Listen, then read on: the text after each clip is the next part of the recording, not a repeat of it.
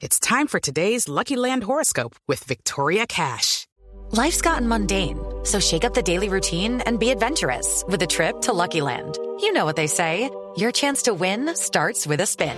So go to LuckyLandSlots.com to play over 100 social casino-style games for free for your chance to redeem some serious prizes. Get lucky today at LuckyLandSlots.com. Available to players in the U.S., excluding Washington and Michigan. No purchase necessary. VGW Group. Void where prohibited by law. 18 plus. Terms and conditions apply. En Mesa Blue son las 8 en punto. Comenzamos. ¿Y el aceite de palma colombiano es saludable? Sí, es 100% libre de grasas trans. Conoce el aceite de palma colombiano. Es natural, es saludable, es vida. Reconócelo por su sello y conoce más en lapalmaesvida.com. Aceite de palma 100% colombiano. Una campaña de Fede Palma con el apoyo del Fondo de Fomento Palmero. Son las 8 de la noche. Aquí comienza Mesa Blue con Vanessa de la Torre. Muy buenas noches y bienvenidos a Mesa Blue. Dijimos hace unos días que no íbamos a hacer más debate porque el principio de este programa pues es escucharnos. Entonces tenemos agendadas tres entrevistas con los candidatos que quedan con más fuerza, digamos, en esta en este final de la contienda electoral y arrancamos hoy con Carlos Fernando Galán que vino solo, como podemos verlo en la cabina. Doctor Galán, bienvenido. Muy buenas noches, Vanessa. Muchas gracias por la invitación. Un saludo a Carolina y a todo el equipo de esta noche. Entonces lo voy a dejar que usted presente todo este equipo que trajo. Tiene a Juan Manuel Galán, que pues además de su hermano. Bueno, Juan Manuel Galán es, ¿Qué es lo que hace me él está en su- asesorando en esta campaña, eh, me está ayudando en la estrategia política eh, y pues obviamente pues la cercanía que tenemos y la experiencia que él tiene en política es muy importante para mí eh, para saber eh, en qué estamos bien, qué debemos corregir, entonces me está ayudando mucho eh, en este tema de la asesoría política. ¿Y qué cargo ocuparía en una eventual alcaldía No, de Carlos Galán? no, ¿O eso no se puede? No, no, obviamente eso es nepotismo. Exactamente, le diste en el clavo, exactamente. Pero No, entonces sería no que se asesor hacer. ad honorem No, por nada. ladito. Yo soy su hermano y estoy para ayudarlo, pero con distancia de lo que será la alcaldía, por supuesto, porque él es el que va a ser el alcalde y tiene que tomar las decisiones con toda la independencia. Me dará buenos consejos. ¿Quién manda ahí en esa relación? No, ninguno de los dos. O sea, nosotros tenemos una relación respetuosa, cada uno ha construido su carrera política y ahora estamos afortunadamente trabajando juntos por el interés de, de Bogotá. Pero en la alcaldía él me dará consejos simplemente. Se suma el doctor Per. Bienvenido, doctor Per. Hace rato no lo tenía aquí en estos micrófonos. Me da mucho gusto. Hola Vanessa, buenas noches. ¿Y el doctor Per Bueno. va a ser qué? Pues un honor tener al doctor Perlen, eh, Frank Perlen, nuestro... Que volvió nuestro a la equipo. política, entonces. Y, en- y en la asesoría que nos está dando, él, él pues nos va a ayudar especialmente en el tema de la relación con el sector privado. Eh, para mí en la alcaldía va a ser fundamental trabajar con el sector privado en muchos temas, el tema de la estrategia de especialización inteligente de Bogotá, la competitividad de Bogotá. Eh, entonces vamos a trabajar y él nos está ayudando en eso y nos va a guiar en esa relación con el sector privado. Póngame un ejemplo de lo que haría Fran Per a las 7 de la mañana un miércoles, por ejemplo. No, no, pues todavía no hemos hablado de eso, eh, porque estamos hablando de lo que está haciendo ahora y lo que nos está guiando en, en la estrategia. ¿Y ahora qué está haciendo? Porque Entonces, arrancó cuando hoy o ya llevaba Sí, hoy unos estamos días? haciendo el anuncio. Eh, pues yo lo conozco hace muchos años, obviamente, pero aceptó acompañarnos en el tema eh, precisamente de la asesoría desde el punto de vista del relacionamiento con el sector privado. eh, y nos va a ayudar a identificar qué sectores en Bogotá son más importantes, cómo podemos trabajar con ellos, cómo nos podemos acercar, cómo puede haber una sinergia con varios sectores eh, de la estrategia que tiene Bogotá en términos económicos para poder generar más competitividad, más empleo en Bogotá. Esta es una ciudad con un potencial inmenso que genera muchas empresas al año, más de 50 mil, pero no está generando empleo. Entonces tenemos que trabajar con el sector privado a ver cómo nos coordinamos mejor y cómo la alcaldía, eh, con la asesoría del doctor Pearl, va a poder articular mejor a los diferentes actores para generar más productividad y más empleo. ¿Cómo se generaría más productividad en una ciudad como Bogotá, doctor Per? Pues Bogotá genera el 26% del Producto Interno Bruto de, de Colombia. El año pasado tuvo un crecimiento del 2.9 eh, Tiene que acercarse un poquito al micrófono porque me lo estoy... eh, punto siete puntos por encima del promedio nacional. Y es un crecimiento muy relevante porque el promedio del crecimiento de América Latina en estas ciudades fue del 1.2%. Bogotá tiene eh, una generación neta de empresas de 48 mil empresas al año, pero de esas el 88% son microempresas y el 8% son empresas pequeñas. Entonces, como decía el doctor Carlos Fernando Galán, aquí ya hay unos planes y unas estrategias sobre los cuales construir. Pero esto La arranca, estrategia- digamos, uno, uno, uno construye una estrategia de sinergia con el sector empresarial diciendo, Bogotá produce el 26% del Producto Interno de Colombia, vamos a apuntarle al 30, vamos a apuntarle al 35, digamos, así es como se construye o cómo se hace, cómo se articula una, Una estrategia relación se construye empresarial. con base en el potencial y la capacidad de producción de bienes y servicios que tiene un territorio, pero aprovechando lo que hay. La estrategia de especialización inteligente hay que aprovecharla. La Cámara de Comercio, esta alcaldía de los empresarios han construido agendas sobre las cuales se puede perfeccionar los planes y se puede construir. Por ejemplo, Bogotá debería liderar realmente la agenda productiva de Bogotá y la región. Y teniendo en cuenta que el 88% de las empresas son microempresas, hay que fomentar el emprendimiento, apoyar la formalización, tener incentivos tributarios y disminuir los trámites que tienen los empresarios para formar y mantener las empresas. Y hay otras cuatro o cinco medidas que se deberían tomar para que el desempleo que ha venido aumentando cambie esa tendencia. Doctor Fran, ¿y cuántos desempleados hay en Bogotá y en qué sectores está ese nivel de desempleo en la ciudad? Infortunadamente el nivel de desempleo de Bogotá es un poco más alto que en el resto eh, del país. El desempleo en Bogotá es del 10.5%, Que es mientras que en el resto de Colombia cerró en el 9.7%. Y eso es natural porque cuando las personas pierden opciones de empleo en otras ciudades, vienen a buscar empleo en Bogotá. Entonces, Bogotá es un centro donde la gente busca oportunidades, pero hay que formalizar y hay que facilitar hacer empresa en Bogotá, así como hay que facilitar hacer empresa en Colombia. Numeral Vanessa, pregúntele a Galán. Hay un montón de preguntas, vamos a tratar eh, rápidamente, pues es muy corto el espacio, una hora, pero de todas formas de conocer a este equipo que acompañaría a Carlos Fernando Galán en una eventual eh, alcaldía suya y también de contestar las preguntas que ustedes tienen. Ya voy para allá. Ángela Garzón. ¿Qué va a hacer Ángela Garzón en una no, eventual alcaldía? pri- Primero, Vanessa, este equipo es un equipo que nos está ayudando eh, en la parte programática, que nos está ayudando a identificar qué hay que hacer en cada sector. Pero va a ser su gabinete si llega, ¿o no? eso ¿O será, no será- necesariamente. Será, no necesariamente. Eh, a mí me encantaría que muchos de los que están aquí acepten esa- ese reto, pero no, no estamos en ese momento de definir equipos todavía de, de gabinete, pero sí de identificar los mejores expertos en cada sector que nos puedan ayudar a tener el mejor plan, y eso es lo que tenemos aquí. Entonces, Ángela, pues es una persona que yo conozco hace muchos años y que tuve la fortuna de encontrarme ya políticamente con ella en esta campaña. Eh, cuando sucedió lo que sucedió con su candidatura, Con yo alcancé a estar con Ángela en varios debates y, y una cosa interesante es que coincidíamos en muchos temas. En la mayoría de temas estábamos de acuerdo cuando... ¿Cómo cuando- fue la conquistada de...? eh, no, pues eh, yo la llamé apenas conocí la noticia de que ya no era candidata eh, y ella me dijo que lo iba a pensar, que iba a tomarse su tiempo, que iba a analizar las propuestas de los diferentes candidatos.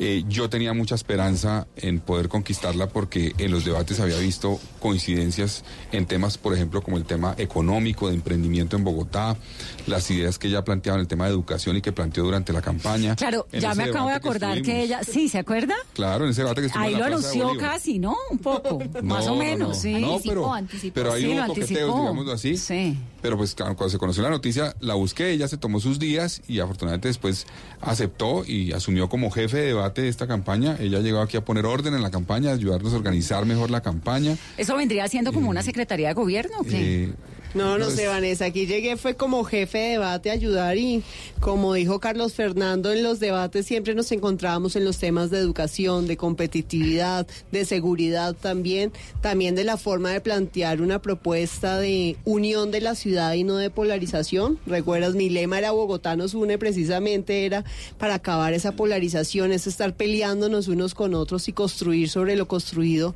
corrigiendo errores. Creo que eso nos, nos unió.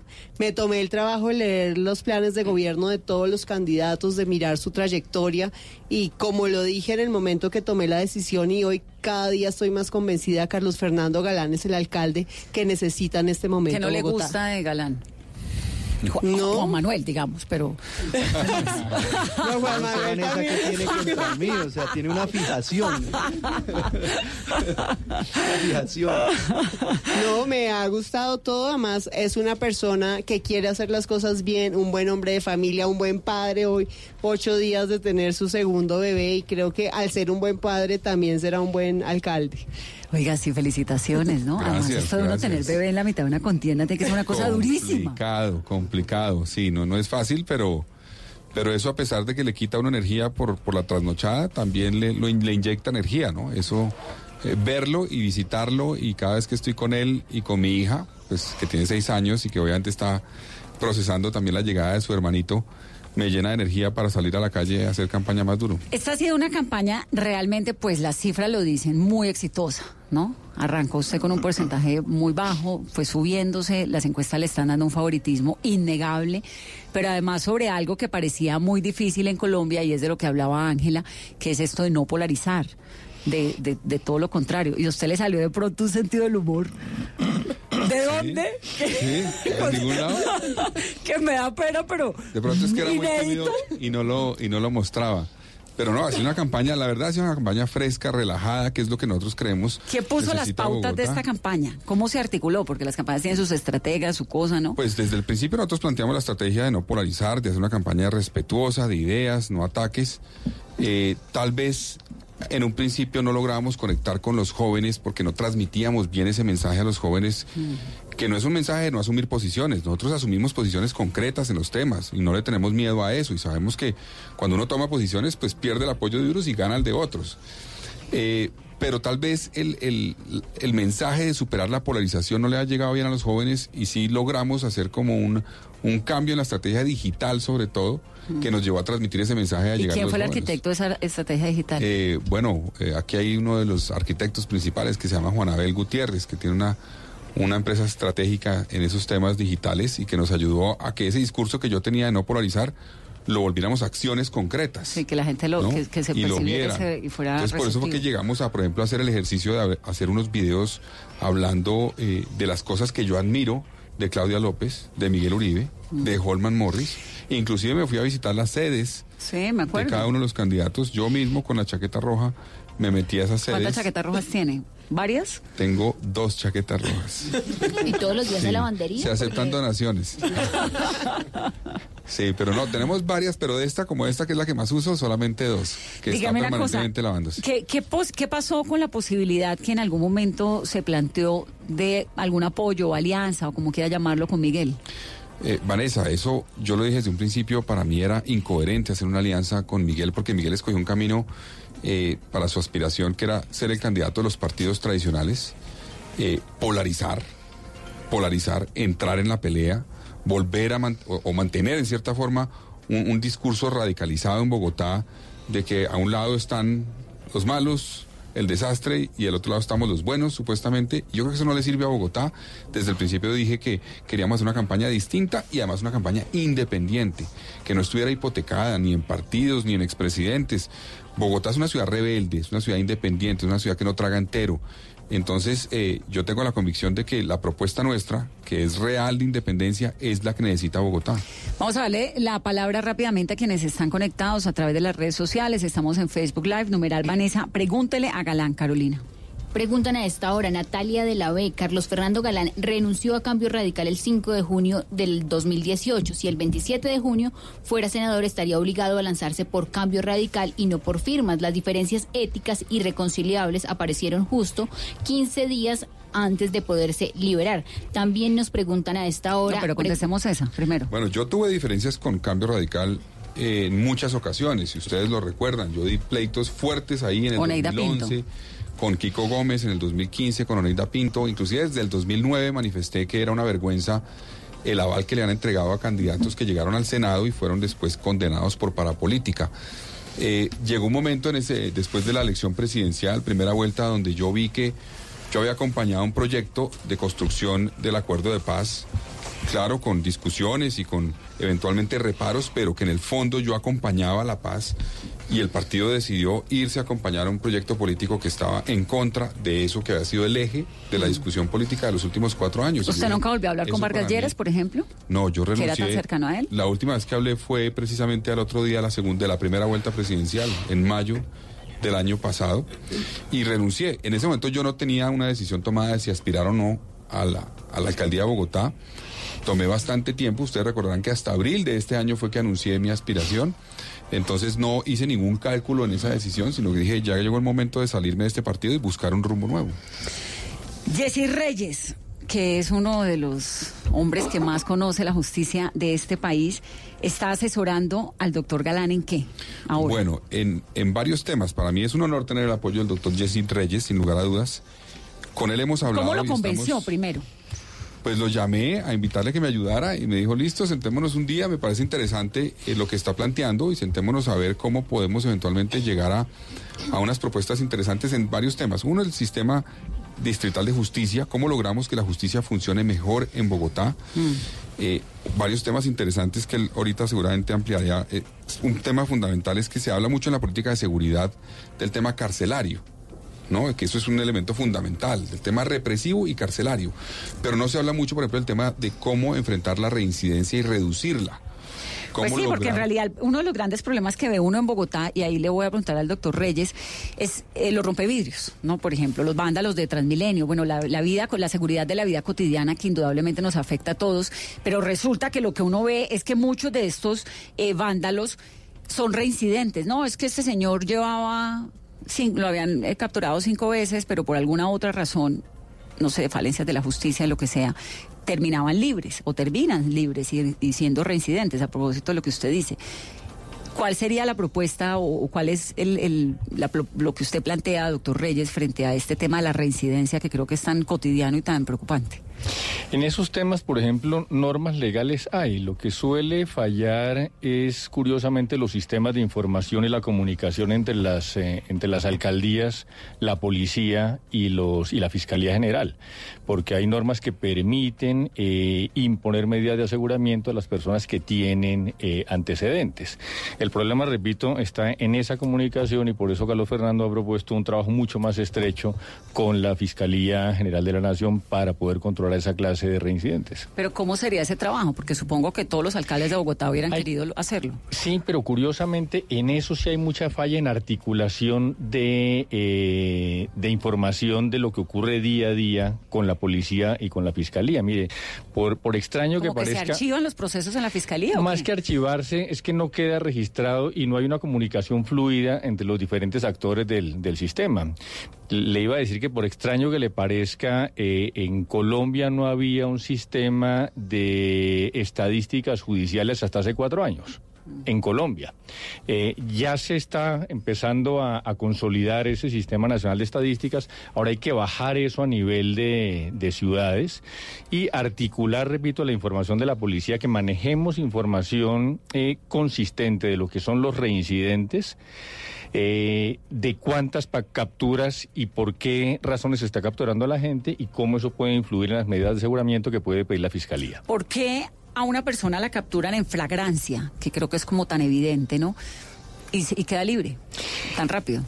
Teóricamente solo debería quedar libre si no tiene antecedentes, si no es un reincidente. Y ahí es donde le digo que suelen fallar la información. comunicación? Es un problema de, de- de transmisión de información. ¿Por qué los vándalos del SITP, que los ve uno ahí que están eh, tan, tan evidente, eh, no sé, tal vez los manifestantes, por ejemplo, los protestantes, que la imagen de la universidad distrital eran esos tipos queriendo tumbar y destruir un bus del SITP? Eso uno en cualquier país civilizado del mundo dice, esta gente termina en Guantánamo.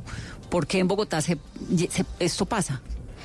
Le repito, eh, legalmente sí está previsto para casos de reincidencia detención preventiva. Por supuesto que la detención preventiva no es ni una sanción anticipada ni se está buscando que se le aplique a todas las personas, pero la gente que reiteradamente comete delitos tendría que tener una medida de aseguramiento y así está previsto en la Claro. ley. Es un problema, repito, simplemente de manejo de información.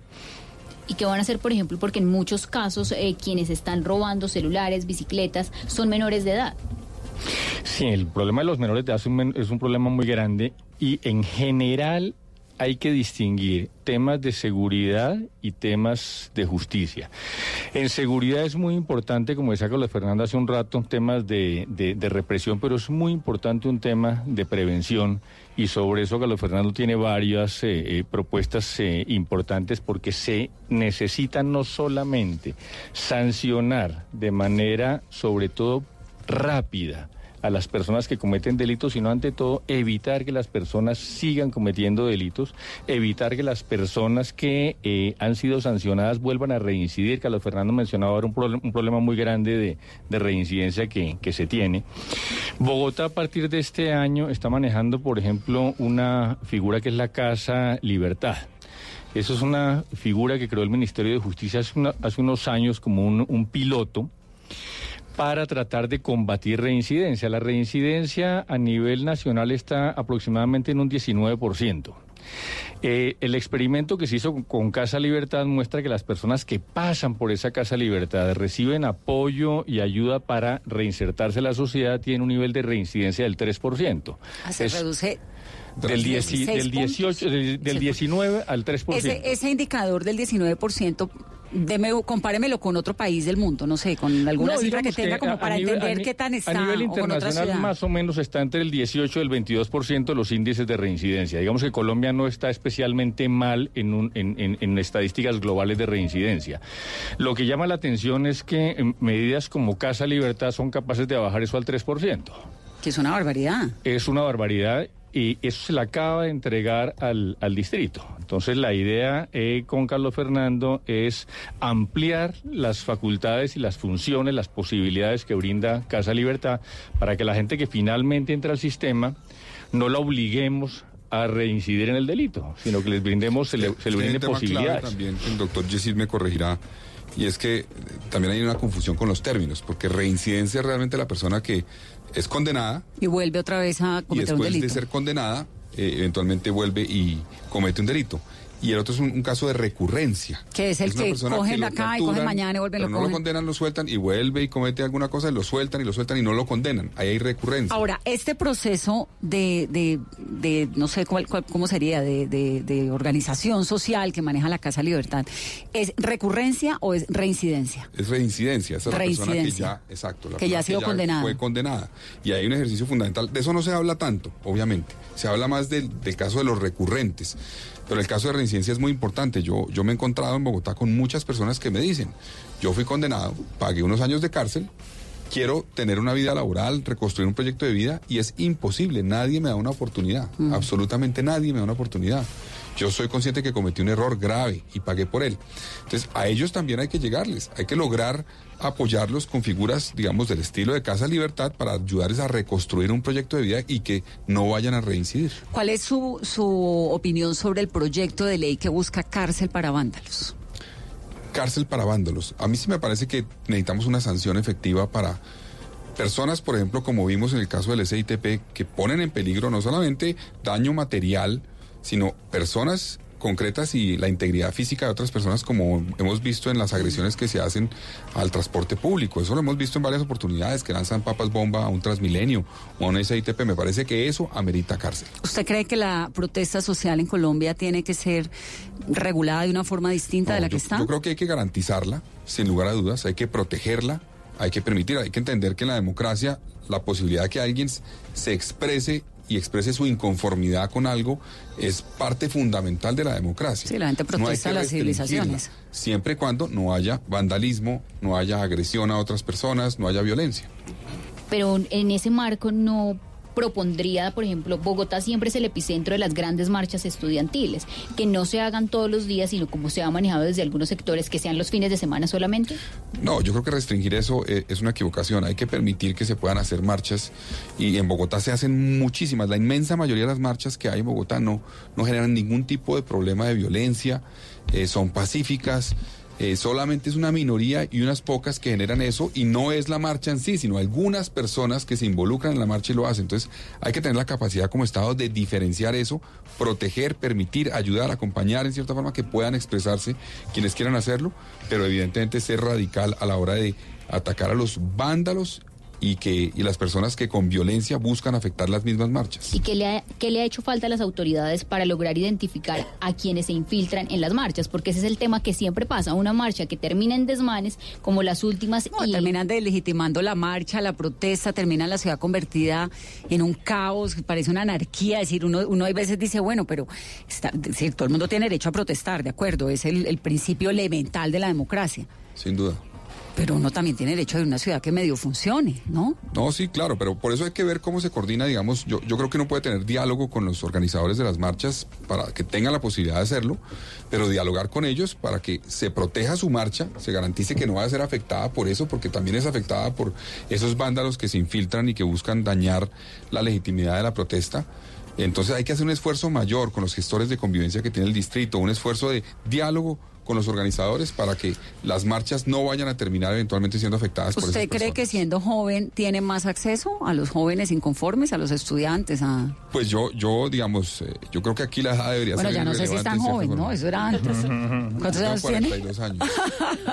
Pero sí creo que Ah, me- súper joven. por lo menos en las encuestas me estoy conectando muy bien con los jóvenes últimamente, entonces estoy convencido que voy a poder tener un diálogo abierto y constructivo con ellos. Y el doctor Jesse Reyes, entonces, ¿se queda asesor? O, o- o eventualmente entraría a una Sí, secretaría asesor, de qué? asesor, lo que- lo ¿Uno que le puede ofrecer? asesorar. Es que usted No. imagínese, usted con ese gabinete, ¿qué le va a ofrecer uno a Framper? ¿Qué le va a ofrecer uno Por eso, por eso, al, pero- al doctor Jesse Con que Reyes? nos asesoren, nos ayuden eh, a conformar el equipo, a identificar personas clave, a, a construir el plan de desarrollo, es fundamental ese apoyo. Y es que en este equipo, Vanessa, están cuatro exministros, dos precandidatos presidenciales. Claro, no es que tiene un equipo, pues, de primera. Yerli Mozo, animalista. Hay un montón de preguntas que nos han llamado la atención en el numeral sobre los perros, sobre los perros, que qué van a hacer con los perros abandonados, que qué van a hacer con los perros callejeros. Yerli es la asesora animalista suya. Sí, nos está ayudando Jerry en el tema de la propuesta animalista que vamos a anunciar más en detalle los próximos días. Pero nos puede adelantar algo. Claro, claro, Jerry nos va a contar un poco cómo está, pero hay varios temas que hemos incorporado en la propuesta. Por ejemplo, eh, el tema de construir y habilitar hospitales veterinarios públicos en Bogotá. ¿Para perros callejeros? Sí, ¿O para uno si quiere llevar su perro a un colegio, a un... No, para personas, digamos, personas de escasos recursos que tengan también un animal de compañía y puedan llevarlo allá, pero también para los perros eh, que están en la calle, los gatos que están en la calle. Yo creo que Bogotá tiene una cifra que está alrededor de 90 mil perros callejeros en este momento, entonces hay que hacer un esfuerzo de esterilización eh, mayor al que se hace hoy eh, y además más eh, persistente para lograr que sea efectivo. Entonces ese es un elemento fundamental. Jerry además ha tenido un liderazgo muy importante en el tema de los accidentes que afectan a animales eh, domésticos y no solamente a, animales, digamos, a los silvestres, que eso es la preocupación que siempre se plantea, pero no lo que pasa en las ciudades. Entonces ahí ella tiene un liderazgo y estamos incorporándose en la propuesta, pero vamos a anunciar más detalles de eso. Yerli fue asesora de protección animal del Ministerio del Interior, lidera la Fundación Yerli Mozo, numeral Colombia libre de maltrato a animales. Ha sido como su gran bandera. Antes de que me cuente un poquito más, Yerli, ¿usted es de mascotas? Yo tuve toda la vida perros en la familia. Muchos. En un momento tuvimos. ¿Qué pasó? ¿Qué pasó? Perros y perras también. Tuvimos eh, con, con mi papá. Quedaron unas papayas estos galanes. que- No, yo no sé, Vanessa, cuál es el rollo. Pero yo no sé cuál es el rollo. Tuvimos con mis papás, tuvimos en una casa una vez 11 perritos al tiempo. 11. 11, porque teníamos dos perros, pastores alemanes. Tuvieron una camada de nueve perros y los tuvimos como cuatro o cinco meses. Y por eso decidió que no quería volver a tener perro. No, después tuvimos, a mí me regalaron muchos perros cuando yo era chiquito, me acuerdo, no sé, una cantidad de perros, como cuatro o cinco. eh, y los últimos que tuvimos fueron dos labradores hace unos años. ¿Y ahora tiene? No, en este momento no. Además que es difícil en el apartamento, con los niños. Vamos a ver en un momento dado tener otra Ah, vez. tiene que adoptar perro, Yerli. ¿No? Que sí. Con urgencia. Y precisamente, digamos, dentro de los planes, eh, algo que hay que fortalecer muchísimo es eh, la adopción responsable. ¿Sí? Y también que se haga de manera eh, que no solamente se privilegien los animales de raza, sino el animal, el animal criollo, el animal que realmente está necesitando una oportunidad de vida. Y creo que seguramente a futuro eh, será uno de estos animales los que Carlos Fernando adopte para, para incorporar a su hogar. Eh, a comprometer. Dentro de 15 días, el 23 de octubre, sale la foto de Galán. No, no, pero no, ahorita en campaña. No, hay que ser muy responsable. hay que hacerlo de manera responsable. Sí, sí. Realmente creo que Bogotá tiene un gran reto con este tema eh, y es la convivencia también eh, responsable con los animales. Eh, cada día hay más personas que tienen animales y que los abandonan. Entonces todo esto nos lleva ¿Por qué la gente abandona a los perros, Yerly?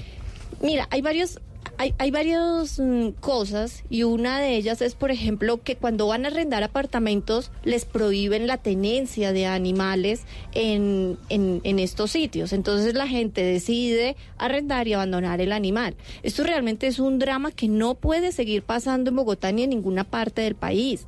Tenemos que reglamentar de manera drástica eh, lo que es adquirir un animal, sea en compra, sea en adopción. Cuando no- dices que reglamentar de manera drástica, ¿qué significa eso? Digamos, ¿qué hay en la regulación que cambiaría? Claro, existe. O que propondría la administración Galán para cambiar.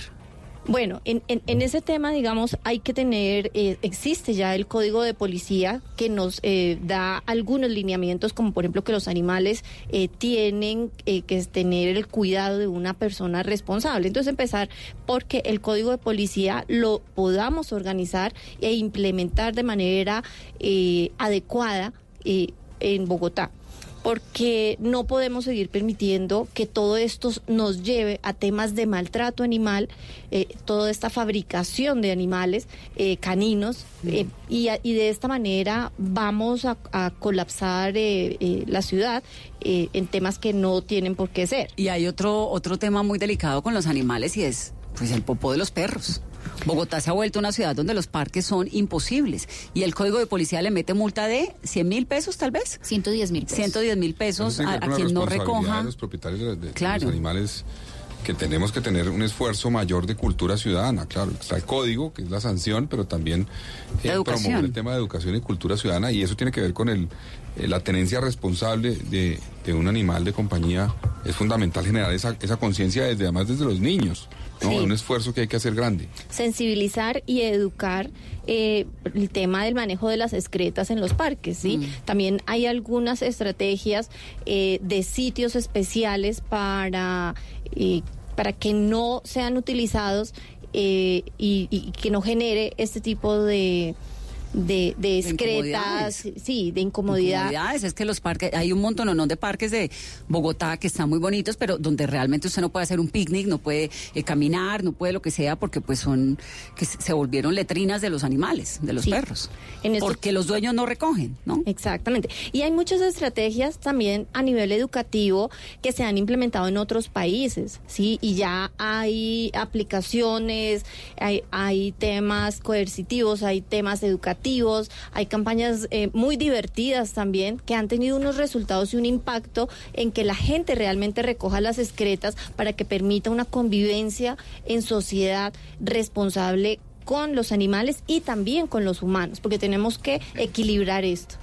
Doctor Galán, ¿qué opina de ese polémico proyecto que se está trabajando en el Congreso? Porque vemos a diario casos en redes sociales de los perritos atropellados y que atropellan y salen a la huida los conductores. Están buscando que con el SOAT se puedan atender eh, los perros atropellados y accidentados. Bueno, no, no conozco el proyecto en detalle, pero me parece que tiene sentido. Eh, tiene sentido, pues eso depende de- del Congreso de la República. Obviamente no es un tema de la alcaldía, pero sí tiene sentido buscar fórmulas para poder proteger a estos animales. ¿Está de acuerdo con el proyecto? Yo estoy de acuerdo, sí. Ahí, ahí hay un tema y es que existe una realidad que en Colombia pueden ser millones de animales vertebrados, fauna silvestre y también fauna doméstica atropellada en la red vial eh, del país. Bogotá no se salva de esto y allí tenemos que implementar medidas también de seguridad vial, medidas preventivas y mitigar este tipo de atropellamientos. Hay unos que son también con sevicia, yo creo que en esos casos hay que eh, eh, aplicar también la ley en, en lo que respecta a este tema, porque hay algo importante y es que los accidentes pueden estar ocurriendo, pero lo que no puede pasar es la omisión de socorro a los animales. Vamos a hacer una pausa rápidamente, 8.33, estamos hablando, numeral, Vanessa, pregúntele a Galán, regresamos en breve, estamos con el equipo de Carlos Fernando Galán, candidato a la alcaldía de Bogotá, volvemos en breve. Nada nos emociona más que ver a un colombiano triunfando y esa pasión no nos cabe en el pecho, cantando con el alma cada gol de nuestra selección y poniendo a soñar a las nuevas generaciones. 50 años transmitiendo emociones y lo mejor aún está por verse. Tú nos ves, Caracol TV. Todos tenemos un reto, algo que nos impulsa, eso que nos hace levantar de la cama todos los días, un sueño que nos lleva al límite y nada más importa. No importa el dolor, ni la frustración, no importa el tiempo. Un reto que es a la vez nuestro combustible y nuestra obsesión. Porque nada se consigue de la noche a la mañana. Este es mi reto. ¿Cuál es el tuyo? Pasta Sonia, sabor y energía que te hacen mejor. Trabajamos pensando en usted. Respiras fútbol. Palpitas fútbol. Todo el fútbol. Todo el fútbol en Blue Radio con Beta Play. Apuéstale a tu pasión. Tomémonos un tinto. Seamos amigos. Café Águila Roja. Blue Radio. Pensando en fútbol. Blue Radio. La nueva alternativa.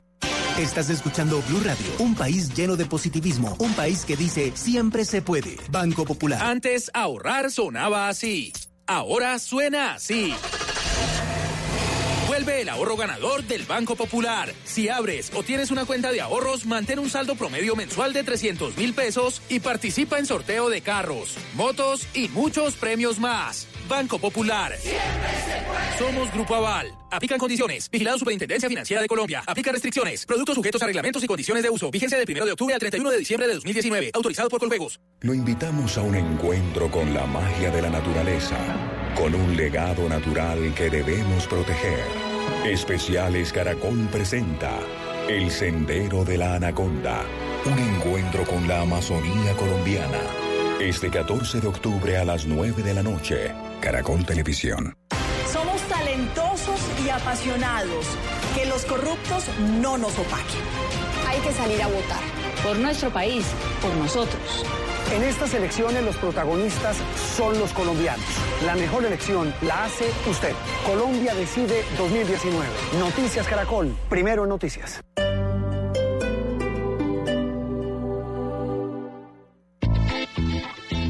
Los viernes, súbete al andén. Súbete al andén, que no atropellen tu camino. El Andén, viernes a las 10 de la noche en Blue Radio y bluradio.com. La nueva alternativa. ¿Quién dijo que nunca se debe mezclar el trabajo con el placer? Sang Young presenta Rexton Sports. Una pickup que fusiona lo mejor de ambos mundos. La rudeza de una pickup con la comodidad de una camioneta de lujo. Súbete a una y descúbrelo. Sang Young. Hoy en Blue Radio. Hola, ¿qué tal? Soy Andrés Maroco y los invito a que esta noche se pasen por Bla Bla Blue. Estaremos desde las 10 de la noche hablando un poco de todo con Mauricio, con Tata y con Simón. Los espero. Bla Bla Blue. Conversaciones para gente despierta. De lunes a jueves desde las 10 de la noche por Blue Radio y bluradio.com. La nueva alternativa.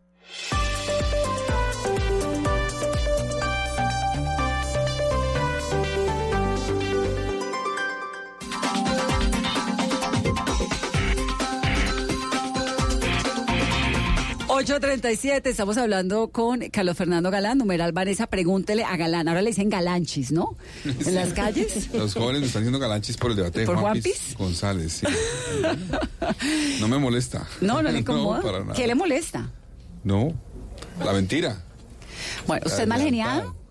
Un poquito, ¿no? yo- yo- ¿O no? Sí, será, no creo. Su No papá era mal geniado, tenía fama de mal geniado. ¿Mi papá? Sí, un poco. No. Estoy haciendo una serie de investigaciones para esta entrevista, a ver qué les acaba de nuevo. No, yo no creo, yo no creo que mi papá fuera mal geniado, mi papá era al contrario, era realmente de buena onda todo el tiempo. Solamente se ponía un poquito alterado en el Congreso, en los discursos. En, al- en algunos episodios. Y cuando recibía las notas del colegio nuestros de resto, ¿Porque era mal estudiante o tranquilo. porque se ponía de mal No, genio? a veces, a veces hay que, notas que no le imagínese gustaban. uno tanto. con tres, tres en la casa. ¿Y Claudio? Claudio, mal geniado, no, No, pues que no, mal geniado no, pero sí, ¿qué, qué rol, dicho.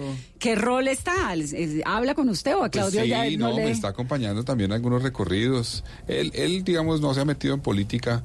Nunca. Eh, es una persona más técnica, se ha dedicado al tema técnico, trabajó mucho en planeación, en temas de planeación, trabajó en planeación nacional, planeación de Cundinamarca. Eh, pero pues él, sabe mucho, por haber conocido el tema de Cundinamarca, sabe mucho del tema de Bogotá y la región. eh, y por eso me, ha dado consejos sobre cómo, cómo plantear la relación de Bogotá con los municipios vecinos, cómo buscar eh, esa política que lleve a coordinarnos mejor. Bogotá tiene un reto grandísimo, mientras que Medellín, por ejemplo, por el área metropolitana, pues funciona mucho mejor y se coordinan bien. En Bogotá hay una disputa permanente entre Bogotá y los municipios y Cundinamarca, entonces hay que construir una agenda común y él me ha ayudado en esas ideas. El proyecto de la Vanderhamen, que es tan polémico, que es tan peñalosista, usted pues es eh, bastante peñalosista. Hoy en día, en este nivel, digamos ya de la candidatura a la alcaldía, ¿qué se le pasa por la cabeza? No, a ver, yo, yo he dicho claramente en todos los debates que no estoy de acuerdo con urbanizar la Vanderhamen, pero sí creo que no es incompatible proteger la Vanderhamen con hacer, por ejemplo, las vías que estaban y estaban proyectadas desde hace más de 40 años por esa zona. Entonces, vía sí, pero viviendas y casas. Exacto. Más de las que hay, porque pues igual hay viviendas y hay fábricas y hay otras cosas. Hay diferentes cosas. Hoy en Mm. los predios de la Vanderhamen hay, hay predios de equipamientos educativos, por ejemplo. Hay cultivos. Pero, pero yo no estoy de acuerdo con desarrollarla, con urbanizarla, sí con hacer las vías. Y creo que esas vías son fundamentales para Bogotá. Yo, yo he hablado con el doctor Carlos Costa, que está aquí, que ahorita hablará seguramente, exministro de Ambiente, con eh, Brigitte Baptiste, por ejemplo, sobre ese dilema de si se puede o no proteger la Vanderhamen haciendo las vías. Y muchas ciudades del mundo han logrado tener y preservar reservas urbanas, eh, garantizando una infraestructura de conectividad. Entonces yo creo que se puede hacer, depende de cómo se haga. Evidentemente no cualquier vía atravesada por la Vanderhamen va a protegerla, pero sí Bien. se puede hacer. Hay, por ejemplo, el caso de la ciénaga de la, de la Virgen en Cartagena, se hizo un viaducto para proteger la ciénaga y no tener que hacer una avenida que afectara la ciénaga y, y eso está funcionando muy bien. Entonces yo creo que es viable eh, conectar o digamos hacer compatible ese desarrollo vial que necesita la región, toda la región, con proteger lo que significa la Vanderhamen en términos hídricos para esa zona de Bogotá. Transmilenio por la séptima, Yo estoy de acuerdo con Transmilenio. Creo que por la séptima. sí, sí, yo creo que sí. Yo entiendo la, la preocupación que tienen algunos sectores con el proyecto, la entiendo porque se están imaginando el proyecto de la Caracas y cómo No, se están imaginando, no, está la Caracas. Y entonces uno cómo Yo va a sé, pensar que Transmilenio por la séptima va a ser maravilloso si la Vanessa, Caracas la, tienen ahí. estaba proyectada para mover 36 mil pasajeros en sentido hora. No se hizo más Transmilenio, no se hizo metro, no se hizo nada más, entonces hoy mueve 48 mil pasajeros. Por eso, Entonces ¿y está usted cómo le, cómo le puede garantizar usted a unos electores o a los ciudadanos de un lugar como Bogotá? Miren, eh, Transmilenio por la séptima va a ser maravilloso y va a ser una gran solución al transporte si Es tenemos Transmilenio por la Caracas. realmente. O no hacer nada, o hacer un BRT o un Transmilenio, que es lo mismo, digamos, un BRT eh, por, la- por esa vía. No hay, no se puede hacer un metro, pues el metro ya está proyectado por otra, otro corredor, y el tranvía no tiene la capacidad. El tranvía da una capacidad de 12 mil pasajeros en sentido hora. Eso requiere 20 mil más o menos. Entonces, la única fórmula que hay distinta a lo que hay hoy es hacer un Transmilenio, pero un Transmilenio que no contamine con buses eléctricos. ¿Usted cree que el alcalde hacer. Peñalosa se equivocó con los buses diésel? Yo creo que han debido en la licitación nueva. Hay que recordar de dónde viene eso, ¿no? Es que los buses que estaban operando todavía hoy son buses que se han debido cambiar en el 2012. Pero el alcalde Gustavo Petro prolongó la vida útil de esos buses varios años más, los dejó seguir circulando y le tocó a Peñalosa hacer el ejercicio de renovar esa flota. Ahora, yo sí creo que han debido dar los puntos suficientes para que por lo menos todos fueran Euro 6. Yo creo que había la posibilidad y se demostró porque la mitad son Euro 6 de los que están entrando. Digamos que usted se daría esa pelea. Sí, yo sí estoy comprometido para que los nuevos buses de Transmilenio, del SITP que entren sean Euro 6 o mejores. Por la séptima. Por la séptima y por el resto de la ciudad. Los del SITP hoy son los que más contaminan, más que Transmilenio, inclusive el SITP provisional en particular, contamina muchísimo. Son buses que han debido salir hace ya varios años y no han salido. Esos hay que reemplazarlos con buses eléctricos y buses a gas Euro 6. Es que uno ve esta flota de buses que de pronto llega a Cali, ¿no? Que llega a Medellín. Claro, y aquí Sí, van a no, llegar. bueno. Se frustró la licitación la semana antepasada para 594 buses, porque yo admiro lo que han hecho en Medellín y en Cali, pero allá están llegando creo que cerca de 60, 70 buses. Aquí van a llegar 594 buses y la apuesta mía es que lleguen esos 594 como una primera tanda de buses, pero luego todos de ahí en adelante sean mínimo Euro 6 y ojalá la mayoría eléctricos. Hay, hay un tema que le quedó a Peñalosa, pues que no pudo desarrollar como lo hubiera querido, o no sé en qué estado real está ahora, y es lo de la conectividad de la séptima con la represa. ¿San Rafael?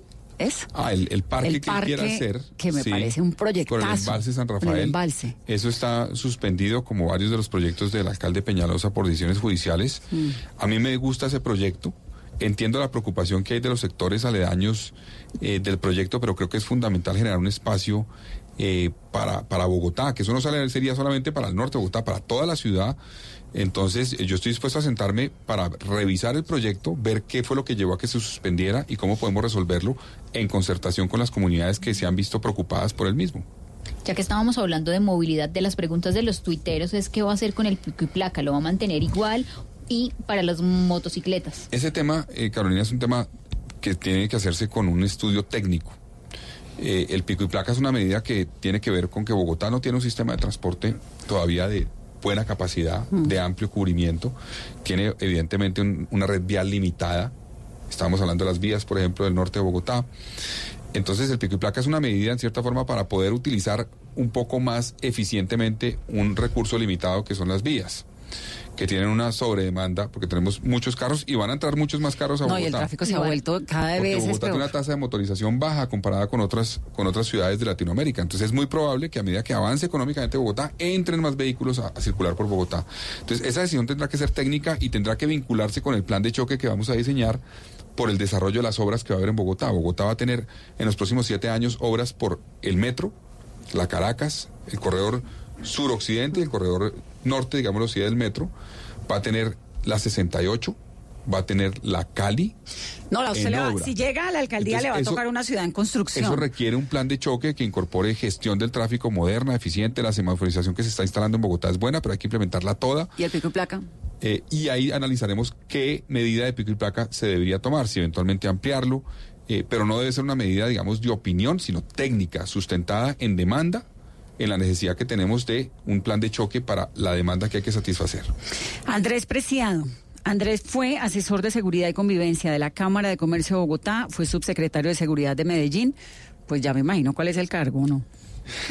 Vanessa está pensando mucho en cargos, pero nosotros no pensamos así.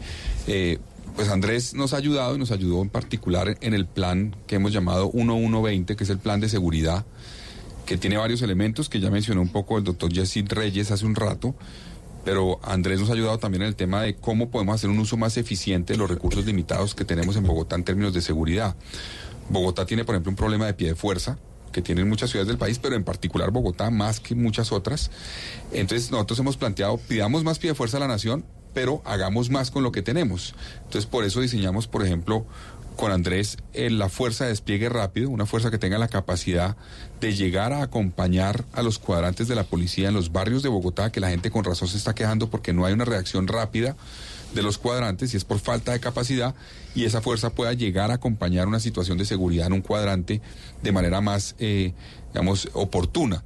Entonces, eso es uno de los elementos que nos está ayudando él en el plan de seguridad. Yo creo que la propuesta de nuestra seguridad es la más contundente, tiene el apoyo de personas como Andrés, que viene de un conocimiento grande desde la Cámara de Comercio, desde Medellín, el conocimiento de una persona como Yesid Reyes, que conoce desde el punto de vista de la justicia, que es un elemento fundamental para poder Para la tener una política de seguridad efectiva.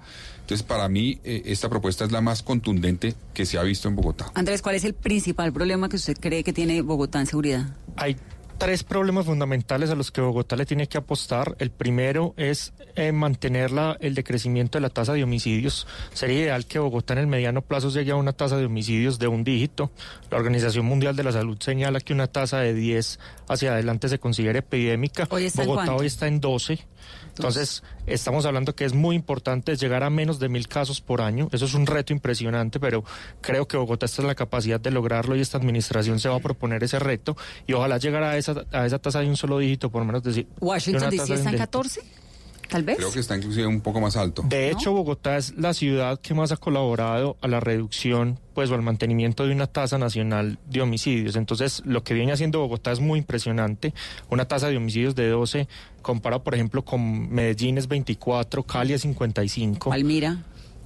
Palmira tiene una tasa bastante alta, entonces creo que hay que profundizar eso, pero el segundo gran reto es el tema de hurto, Entonces, los delitos de hurto. propiedad y el tema de, crimen organizado. Si bien la ciudad de Bogotá no tiene las complejidades de criminalidad organizada que tiene Cali o Medellín, hay escenarios de economías ilegales que se están consolidando, que tienen que ser atacados, que no pueden seguir creciendo y esto requiere de inteligencia operativa. Aquí hay expertos en este equipo en materia de tecnología, hay que hacer un refuerzo importante en los temas de tecnología de seguridad, pero como lo decía Carlos Fernando, trabajar operativamente, fortalecer los escenarios de judicialización, de investigación criminal y policial que nos permitan desarticular esas economías criminales que se han venido ¿Y es consolidando. paisa?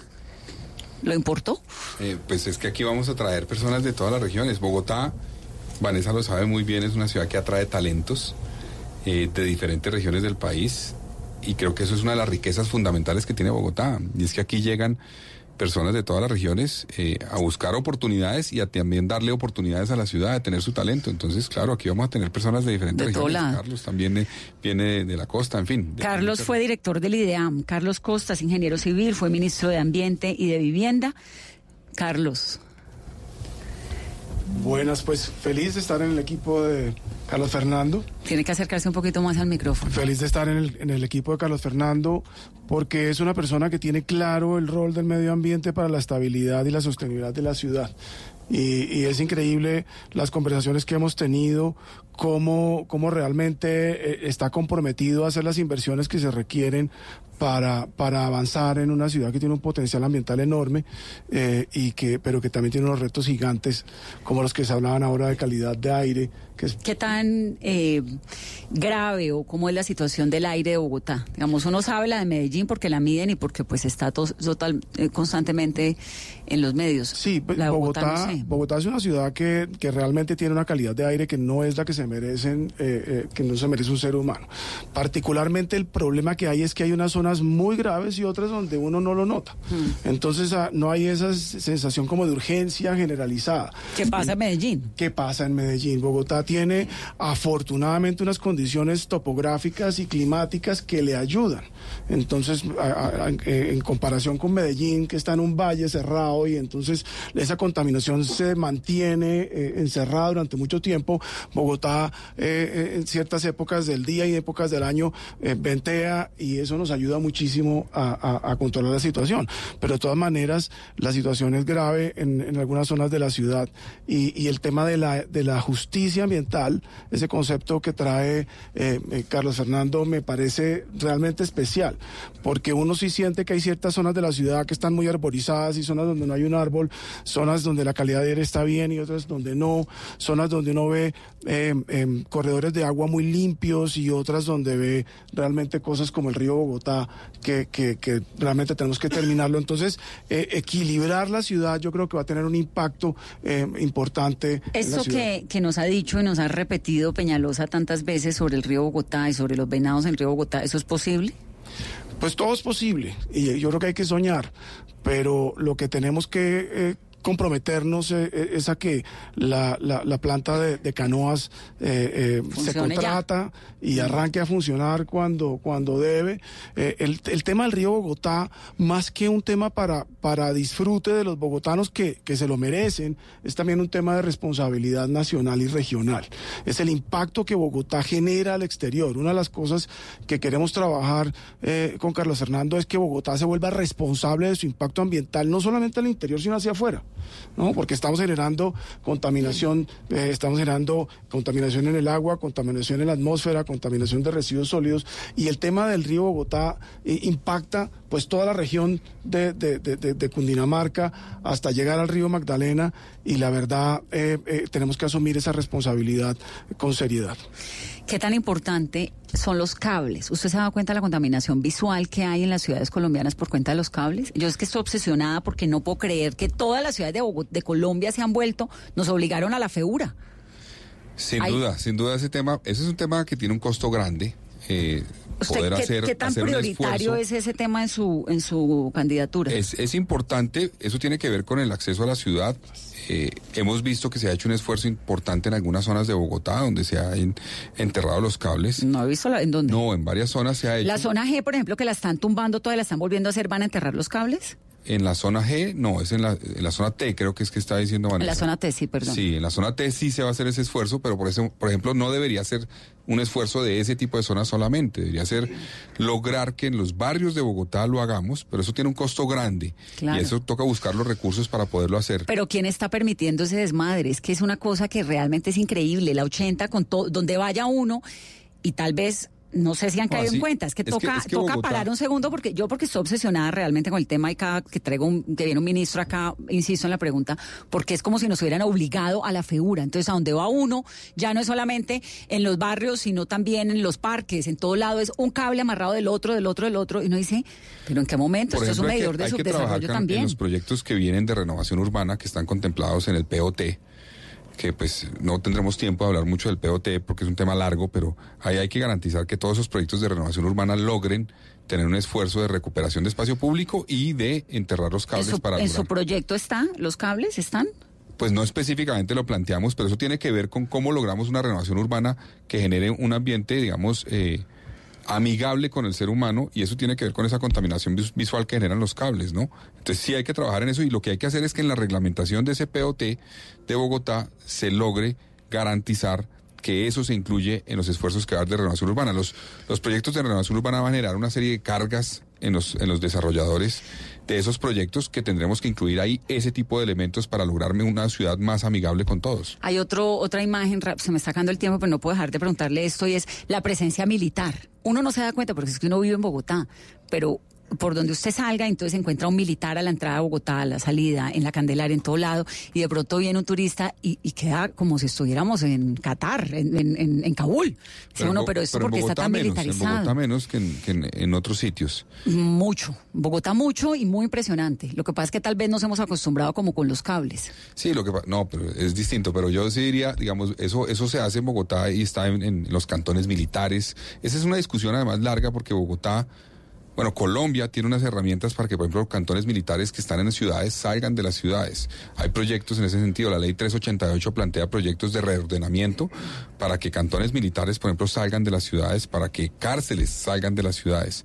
Ese es un esfuerzo complejo porque evidentemente no es fácil. Bogotá tiene unos espacios muy interesantes, las escuelas que hay en Bogotá grandes que serían muy interesantes para generar espacio público eventualmente.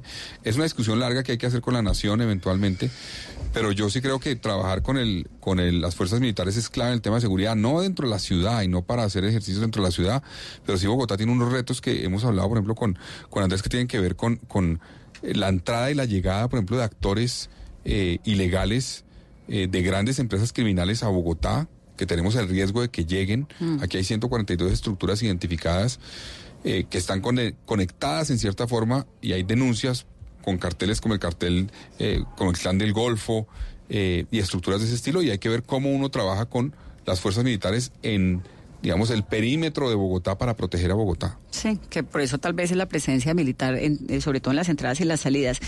Silvia Delgado fue asesora de la delegación del gobierno en los diálogos de paz en La Habana, secretaria del gabinete del Ministerio de Defensa. También Silvia, lo suyo es seguridad. Silvia, Sobre todo. Silvia nos está ayudando ya desde hace varios meses en el tema en particular de cuál va a ser el rol de Bogotá en la política de implementación del acuerdo de paz y el posconflicto. ¿Y cuál va a ser?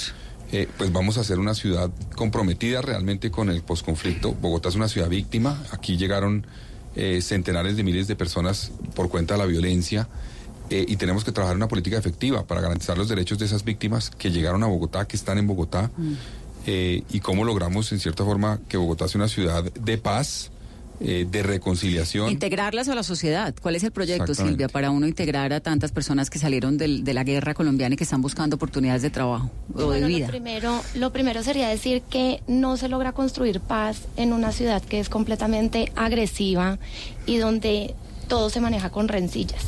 Entonces, pues el proyecto eh, de Carlos Fernando es apostarle a la no polarización, a los espacios de encuentro y pues en lo que en lo que tú preguntabas Vanessa, pues toca tener en cuenta que Bogotá es la, la ciudad número uno receptora de desmovilizados. En Bogotá viven más de 6.000 de- desmovilizados que están ahora en proceso de reincorporación y también es la ciudad número dos, la segunda ciudad receptora de víctimas. Es la primera ciudad receptora de víctimas de desplazamiento, pero pues que es población flotante y población residente, pero es la segunda ciudad con mayor cantidad de víctimas residentes en la ciudad. Y en esa medida, pues hay muchos retos. Hay muchos retos en la implementación del acuerdo de paz, pero yo creo que la construcción de paz eh, va muchísimo más allá de simplemente eh, implementar los acuerdos de La Habana. Entonces van, parten, como lo decía, de la base de, de dejar a un lado la agresividad, de dejar a un lado la violencia y de encontrar puntos de encuentro y, y también de generar condiciones para superar esas condiciones de vulnerabilidad que generan más violencia. Eh, hay, hay escenarios de microtráfico, de violencia, por ejemplo, en el sistema integrado de transporte, de Transmilenio, que son focos que ayudan a que persista la violencia, que persista el conflicto y, y pues eso, a eso es la- a lo que le apuntamos. Eh, no toca perder de vista lo que les estaba contando, que Bogotá en verdad es la primera receptora de, de población eh, desmovilizada. Claro, de pues, víctimas, toca la capital, ¿no? De víctimas y de, y de, y de Como Cali del. Pacífico, porque pues es también la capital, a donde llega toda la gente a buscar, a buscar ofertas. Exactamente. Y entonces Bogotá ha jugado como tres roles fundamentales. Es receptora de víctimas, es receptora de, de- de desmovilizados, pero también es un centro de diseño de política pública. Como, pues, como somos ciudad capital, es el centro donde se está diseñando la política pública y pues toca aprovechar esa oportunidad.